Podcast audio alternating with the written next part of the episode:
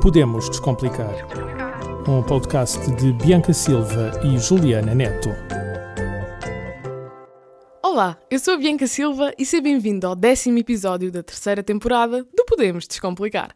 Antes de passar aqui o testemunho à minha querida parceira, queria pedir desculpa em nome de ambas pela nossa ausência nos últimos tempos. É verdade, já há muito tempo que não metemos aqui os pés, não por vontade própria, mas por motivos académicos, Uhum. infelizmente. Ah, e para te relembrar, caso já te tenhas esquecido de mim, o meu nome é Juliana Neto e seja bem-vindo ao último episódio desta temporada do Podemos Descomplicar. Então, e Bianca Silva, do que é que Hum. vamos falar hoje? Olha, como estou a precisar de umas férias e que tal irmos de viagem para as ilhas? Bem, Bianca, depende das ilhas e do meio de transporte para lá chegarmos. Olha, não sei se concordas ou não, mas já tenho viagem marcada para os Açores. Não para termos o nosso merecido descanso, mas sim para perceber o que tem levado a política açoriana a não ter descanso. E por isso, o episódio de hoje é Eleições nos Açores, como tudo aconteceu. Bem, o que é que aconteceu e o que ainda está para acontecer? Oh, Joviana Neta, aí o ritmo porque temos que começar pelo início.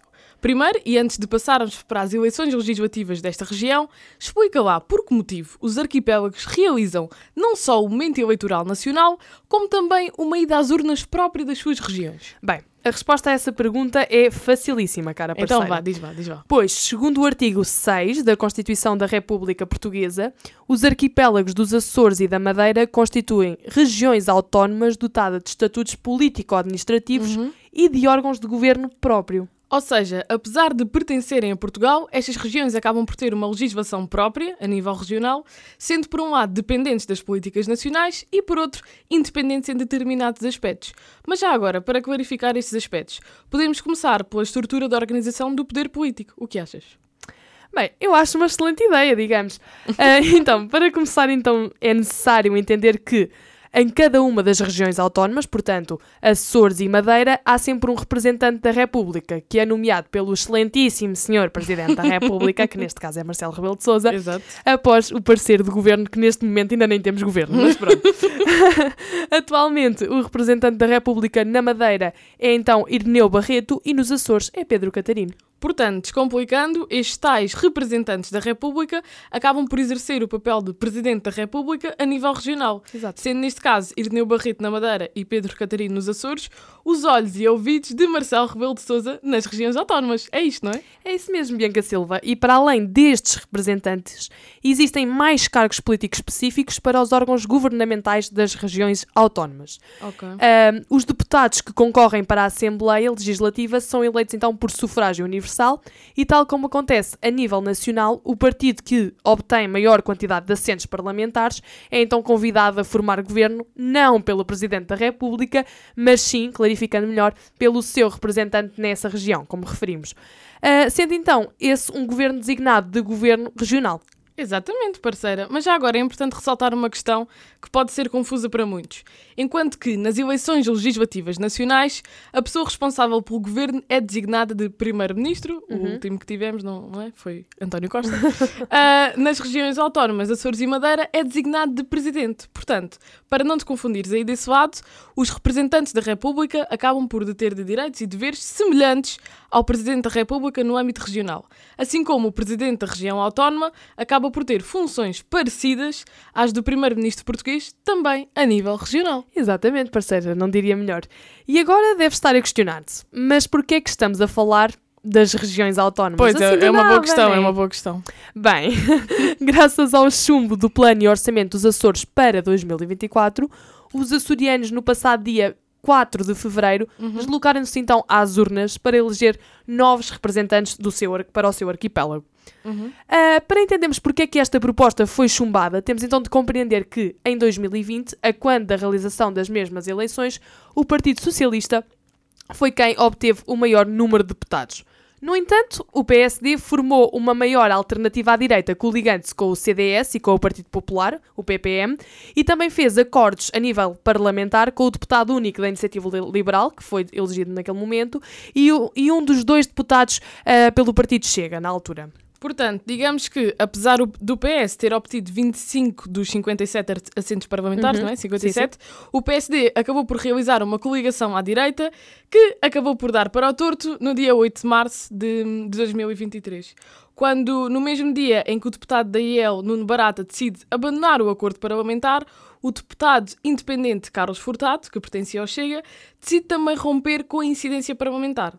Assim, o governo açoriano esteve na corda bamba até terem sido convocadas eleições antecipadas regionais por parte do Presidente da República, Marcelo Rebelo de Sousa, no final do ano passado, após o chumbo, não é, do que tu referiste, Sim. do Plano e Orçamento dos Açores, a dia 23 de novembro. Sim, e em consequência disso, os açorianos, dia 4 de fevereiro, foram às urnas para eleger então os novos representantes para a Assembleia Legislativa Regional. Não É confundam. isso, é isso. E um facto curioso é que, tal como nas, nas eleições legislativas nacionais, os, ahm, os candidatos são eleitos à Assembleia Regional dependendo da região em que se candidatam. Ou seja, nos Açores, cada ilha elege um número de deputados dependendo da sua densidade populacional.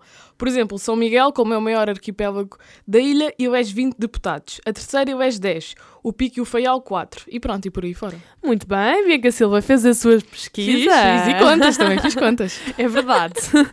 Mas bem, só te esqueceste assim de acrescentar o resultado destas eleições.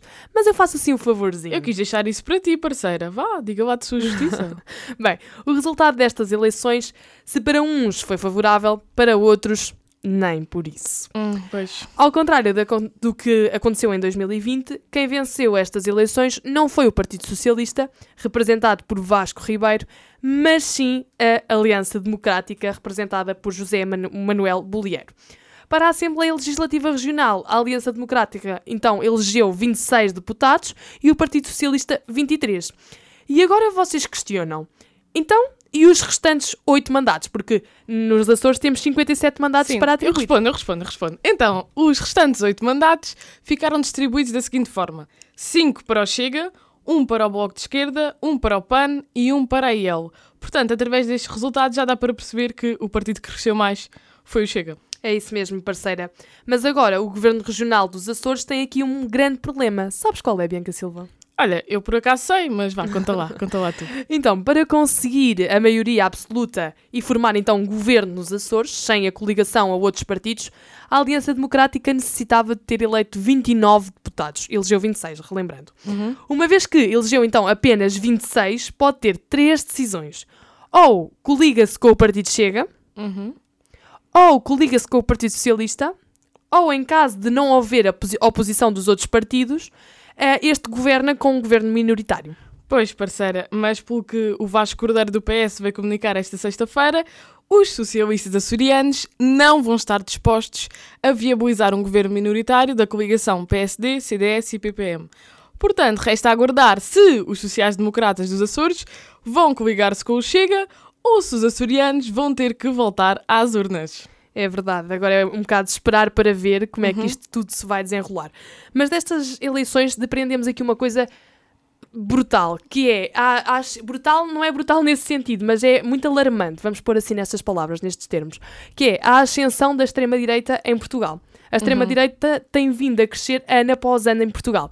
E, para mim, isto tem dois motivos. Não é pelo plano que eles apresentam, não é pelas propostas que eles apresentam. Al- Talvez algumas são muito boas, mas há outras que são uma desgraça. Não tem conteúdo. Não têm conteúdo. Pois. Mas é porquê? É porque a população está descontente com os partidos centralistas. Neste caso, ah, agora com a Aliança Democrática e com Com o o Partido PS. Socialista. Porque, porquê? Porque eles prometem mundos e fundos e depois fazem pouco. É a realidade. E os portugueses estão cada vez mais descontentes. E, e o seu voto de descontentamento alterou, em vez de ser o voto em branco, não. Os portugueses estão a votar um regime, con- exato. um regime ah, vamos pôr por Contra- estas é um contra o regime, é um partido contra o Exato, regime. um partido contra o regime. E, e aqui quero destacar duas coisas. É importante que nós votemos, é importante que votemos de forma consciente. Se realmente vocês se identificam com esse partido, vocês é que sabem, vocês Vejam é que tomam as vossas posições. Mas vejam o, o debate e sejam mais conscientes. Analisem. Agora está uma coisa que é o. ah, Esqueci-me daquele nome. O pulsómetro. Pulsómetro. O pulsómetro que analisa a quem diz verdades, quem diz mentiras, quem é que esteve melhor no debate, porque argumentou e realmente argumentou com a verdade, porque nós queremos sempre a verdade. Analisem isso, percebam melhor a realidade e não votem uh, só naquela impulsão de votar porque estou descontente e vou votar naquilo. Pensem mesmo, uh, e se não houver nenhuma optativa, nenhum partido que vocês se identifiquem, às tantas a melhor decisão é votarem em branco. Sim, Porque sim. estamos a eleger um regime um bocado alarmante para o nosso país, porque é um facto, é o que é. Ahm, e, e também quero fazer duas ressalvas. Aproximam-se as eleições legislativas e aproximam-se as eleições europeias. Europeias. Portanto, é importante agora termos essa decisão agora nestas eleições que vêm aí. Porque dos Açores já não há, não há volta a dar, a não ser que o orçamento não seja aprovado. E a não ser que não se deixem, ah, não deixem formar um partido, ah, não deixem formar, o- Formar o, a Aliança Democrática, Democrática Governo, que eu acho que também não vai acontecer e eles vão eleições novamente. Mas pronto, nestas eleições, se houver volta, a nova volta de eleições, temos que tomar mais consciência disso.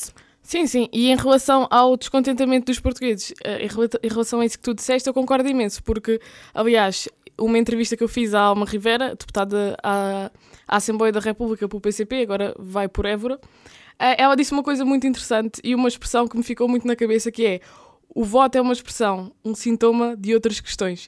E é a questão de o voto às vezes expressa muito mais coisa do que eleger um determinado partido. Exato. E, por exemplo, votar no Chega é votar contra o sistema.